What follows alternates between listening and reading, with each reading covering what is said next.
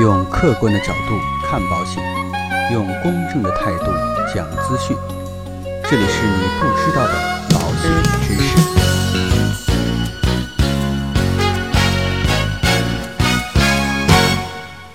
好，各位亲爱的朋友们，二零一八年即将过去，我们将迎来崭新的二零一九年。你不知道的保险知识呢，在这里啊，也陪各位朋友走过了一百零五期。在这里呢，也非常感谢在一年当中各位朋友们对我的节目以及对我本人的热爱。在新的一年里呢，我也将继续将我们的节目持续的更新，争取啊给各位朋友奉献出更多更好的节目。因为今天也下了雪，瑞雪兆丰年啊。当然呢，下雪确实比较冷，一个人呢坐在屋子里边去录节目还是挺辛苦的。所以啊，明天最后一天不一定会更新节目，在这里呢就提前预祝我们所有的听众朋友们二零一九新春快乐。那今天这期节目呢，我们聊些什么内容呢？今天啊，就跟大家讲一讲，如果发生理赔的纠纷，我们应该怎么办？其实我们买保险啊，最担心的就是理赔的时候发生纠纷。如果说交了几十年的保费，出险的时候呢？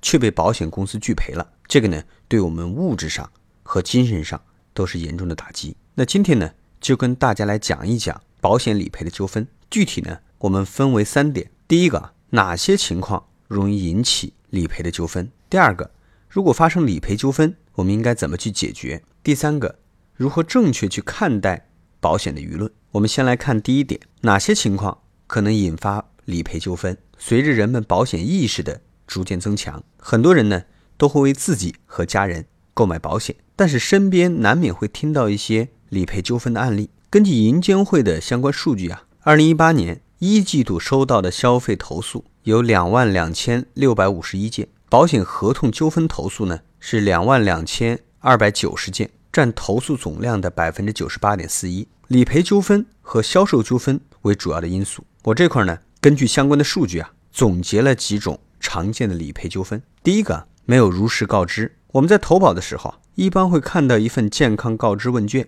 如果符合健康告知的要求，就可以购买；如果不符合，即使购买了，可能也无法得到理赔。所以大家在投保的时候啊，健康告知一定不能忽视。然而很多人缺乏健康告知的意识，觉得自己身体没有太大的问题，健康告知啊就随便看两眼，然后就勾上了。而有的朋友呢，看不懂各种病种的术语。他也不愿意去找保险公司去问个究竟，更有甚者呢，有些朋友可能会故意去隐瞒既往的病史。另外一方面啊，部分不专业的销售人员为了出单，会以健康告知可能会增加保费、拒绝承保等为理由，去诱导我们的消费者隐瞒真实的健康状况，甚至会出现只要没有住过院，健康告知都可以填否这样的误导说法。在这种情况下购买的保险，如果发生了保险事故，都是可能会产生理赔纠纷的。第二个呢，在等待期出险，先给大家举个例子，比如说啊，小 A 同学买了一份重疾险，投保前呢如实告知了健康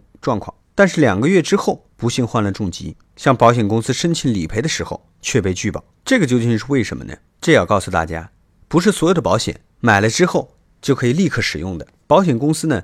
为了防范道德风险，对重疾险、医疗险和寿险都设置了等待期，也就是所谓的观察期。除了意外事故身故以外，等待期出险一般都是不赔的。而大多数重疾险的等待期，有的可能要长达半年左右。保险公司设置等待期的初衷是为了防止骗保，因为很多人的惯性思维啊，就是说发现自己患病了，才会想起来保险的重要性。投保的时候呢，可能故意隐瞒了自己的健康状况。而在等待期之内，就可能患上重大疾病。第三类情况呢，就是不符合保险的责任。我原来见到过一位客户买了一份理财险，没有买其他的保险，但是呢，他患了重疾，找保险公司索要赔偿。这种情况呢，保险公司是肯定不会赔的。这个问题就在于各位朋友，你们知不知道自己保险的内容？其实呢，每份保险都有准确的理赔责任，而很多人呢，可能觉得保险合同晦涩难懂。条款有长长的好几页，所以根本就没有认真看过。那如果发生了理赔纠纷，有哪些方法可以去解决呢？其实啊，古人有一种思想，就是遇到纠纷就去闹一闹，事情闹大了就有人管了。有医疗纠纷呢，就去医院闹；有理赔纠纷就去保险公司闹。结果呢，往往吃力不讨好。我跟一位律师朋友啊，深度去探讨过这样的一个问题，还是建议大家如果发生理赔的纠纷，应该理性的去看待问题，走正规的处理流程。常见的理赔纠纷呢，主要有三种，比如说协商，这个呢是消费者和保险公司在平等自愿的基础之上自行解决纠纷的一种方式。比如说呢，要求保险公司出具拒赔的理由证明，或者说是呢，根据保险公司的要求补充相关的理赔材料，协助保险公司进行相关的调查等等。协商呢是解决纠纷的最简单的方法。当发生纠纷的时候，我们首先应该积极的去寻求协商来获得认同。如果跟保险公司协商无果，还可以拨打保监会的投诉电话幺二三七八寻求协助。如果仍不能达成协议，必要的时候啊，也可以选择提交仲裁机构，或者呢向法院提起诉讼。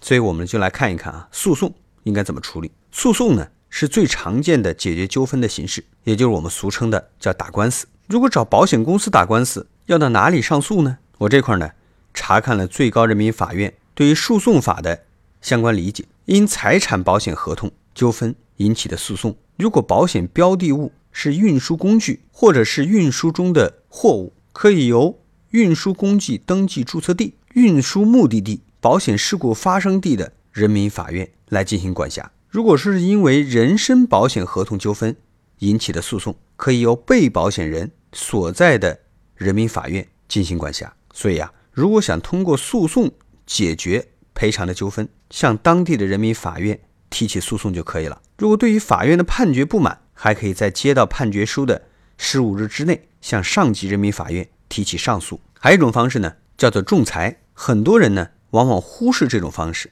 其实呢，仲裁啊，要比诉讼更节省时间和费用。很多的纠纷当天就可以结案，而且不公开，可以保护双方的隐私或者是机密。一般仲裁的流程啊是这样的。双方达成仲裁协议，选择共同信任的仲裁机构，提交相关的立案材料进行立案，然后开庭审理，公布裁决的结果。仲裁委员会呢，由当事人双方合议选择，仲裁员包括业内专家学者、律师、法官等等，由懂保险的人来处理保险纠纷。但是呢，仲裁啊为一裁终局，之后无论对仲裁的结果是否认同，都不可以再向法院。提起诉讼或者申请再审。总而言之呢，发生理赔纠纷要选择合适的方法，才能更好的解决问题。当然啊，愿大家在保险的这条路上尽量不要遇到这些问题，万一遇到了，也能够少走弯路。最后一点呢，我们来看一看如何正确去看待保险理赔的舆论。现在呢，新媒体啊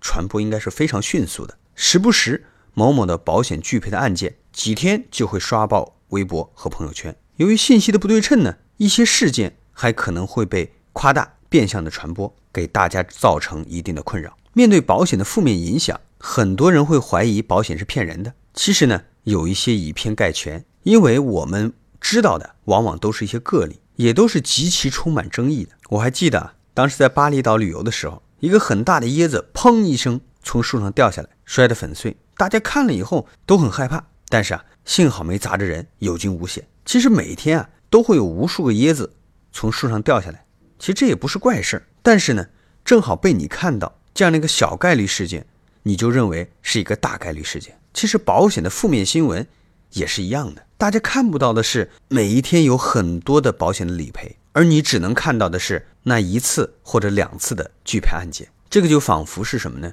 在前几天啊，我旁边的一所医院有一个人呢冲进去，把里边的一个主治大夫。给杀死了，很多人在议论这个事情，有站在杀人这一方的，有站在医生这一方的。我不想去评论这个事件的是与非，我只想问大家：如果医患关系这么严重，医生的人身安全谁来保证？如果真的这个世界上没有医生了，请问我们生病的时候应该去找谁？如果现在的医患关系这么严重，还有多少人愿意去报考医学专业？未来医生越来越少，该怎么办？我相信啊，哪一个医生他的主观上。一定不会故意去害某一个病人，当然，除了非常极端的这种情况，而保险行业也是一样，它可以帮别人去解决老有所养、病有所医这样的问题。如果仅仅是因为这一个到两个的负面的舆论，造成了大家都去怀疑保险，那请问未来得了大病没有医疗费的时候，你应该去找谁？所以啊，还是借助我们节目的宗旨，用客观